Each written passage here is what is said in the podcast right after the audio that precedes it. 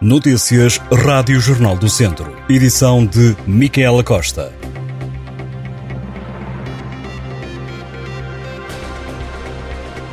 O Distrito de Viseu está em alerta laranja esta segunda-feira até ao meio-dia, devido à chuva e trovoada. Já o vento forte vai deixar a região em alerta amarelo até às três da tarde. Para terça-feira, segundo o Instituto Português do Mar e da Atmosfera, o alerta amarelo devido à precipitação, por vezes forte e acompanhado de trevoada, está ativo da meia-noite às seis da tarde.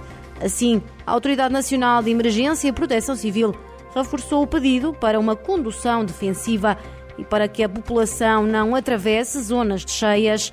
As autoridades alertam ainda para a possibilidade de inundações, deslizamentos e derrocadas. A presença de legionela na água de dois balneários levaram a autarquia de Mangualde a encerrar o pavilhão municipal. O equipamento foi alvo das habituais análises e o resultado acabou por ser positivo para a bactéria por precaução. Durante o fim de semana, o pavilhão esteve encerrado e assim continuará até que a situação esteja resolvida. À Rádio Jornal do Centro, o presidente da Câmara Municipal de Mangualde, Marco Almeida, disse que a situação já está a ser acompanhada pelos serviços municipais e delegada de saúde. O autarca espera que a situação fique resolvida o mais depressa possível. As análises foram também feitas no estádio municipal, mas o resultado foi negativo, sendo que o circuito da água é diferente. O equipamento mantém-se em funcionamento.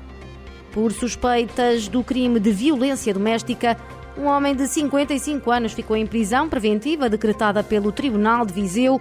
A detenção do suspeito aconteceu na passada semana, no âmbito de uma investigação de militares do Comando Territorial da GNR, através do Núcleo de Investigação e Apoio a Vítimas Específicas.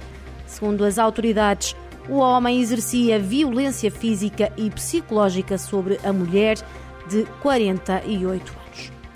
Um homem esteve desaparecido em Vozela durante o fim de semana. A vítima de 78 anos é doente de Alzheimer e ter-se-á desorientado e perdido. O alerta foi dado ao final da tarde de sábado e para o terreno foram vários elementos da GNR e bombeiros que bateram uma vasta zona. O homem acabou por ser encontrado por ciclistas, abrigado num anexo, quase 24 horas depois do desaparecimento. Na procura pelo homem participaram elementos da GNR e bombeiros voluntários de Vozela e ainda cães de busca e salvamento dos bombeiros de Lamego e Rezende. Vários populares também se juntaram às equipas. A Câmara Municipal de Viseu lançou uma campanha solidária para a recolha de bens para a comunidade de Kalush, na Ucrânia, cidade que em novembro pediu geminação a Viseu. Fernando Ruas, presidente da autarquia, explicou que a ideia é recolher brinquedos e roupas como gorros, luvas e agasalhos de inverno e outras coisas específicas de crianças. Os pontos de recolha são a sede dos Bombeiros Voluntários de Viseu, que com os escuteiros e o Real Tunel apoiam a iniciativa que também conta com a Rede Solidária de Viseu. Por isso, os serviços sociais da Câmara Municipal é também um dos locais que está a receber os donativos que podem ser entregues ao longo deste mês de dezembro. A perda do poder de compra, a degradação continuada de serviços públicos essenciais, como saúde ou educação, e um orçamento do Estado que não vem ajudar, foram alguns dos assuntos trazidos até Viseu pelo membro da Comissão Política do Comitê Central do Partido Comunista, João Ferreira, o antigo eurodeputado, marcou presença num jantar comício que aconteceu em Viseu este sábado e que reuniu mais de meia centena de pessoas. No desporto, o Termas Hockey Clube segue em frente na Taça de Portugal de Hockey. A equipa de São Pedro do Sul venceu o Cascais por 2 a 0 e vai assim marcar presença nos 16 avos de final da prova. Manuel Neves na primeira parte e Luís Pinheiro na segunda foram os autores dos golos do Termas Hockey Clube. No próximo fim de semana, os sampedrenses regressam ao campeonato da segunda divisão, onde atualmente, na Zona Norte, ocupam o último lugar da tabela com um ponto. A liderança pertence ao Juventude Passense, que soma já 25 pontos. No futebol, taça da Liga, o Tondela empatou com o Famalicão sem golos. Ainda assim, Tosé Marreco, treinador da equipa, disse estar feliz e sem nada para apontar aos seus jogadores. O técnico admitiu a dificuldade de vencer em alguns jogos, mas acredita que a sua equipa merecia mais.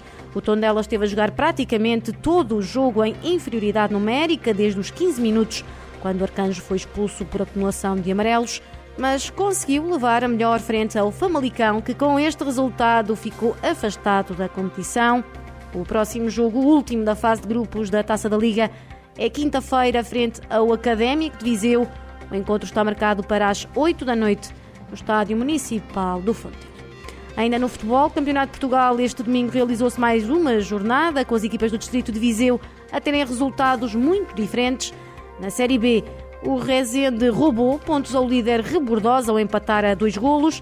Já o Castro Daire voltou a perder, desta vez na deslocação ao Beira-Mar, por uma bola a zero. Concluída a jornada 11, as equipas do Distrito continuam na cauda da tabela, somam ambas nove pontos.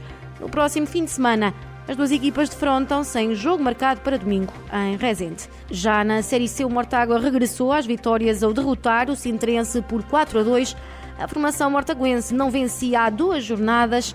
Com este resultado, o Mortágua soma 20 pontos e partilha a vice-liderança com mais quatro equipas. O Santarém, 1 de dezembro, o Sintrense e Piro Pinheiro. Em primeiro, com 22 pontos, está o Benfica Castelo Estas e outras notícias em jornaldocentro.pt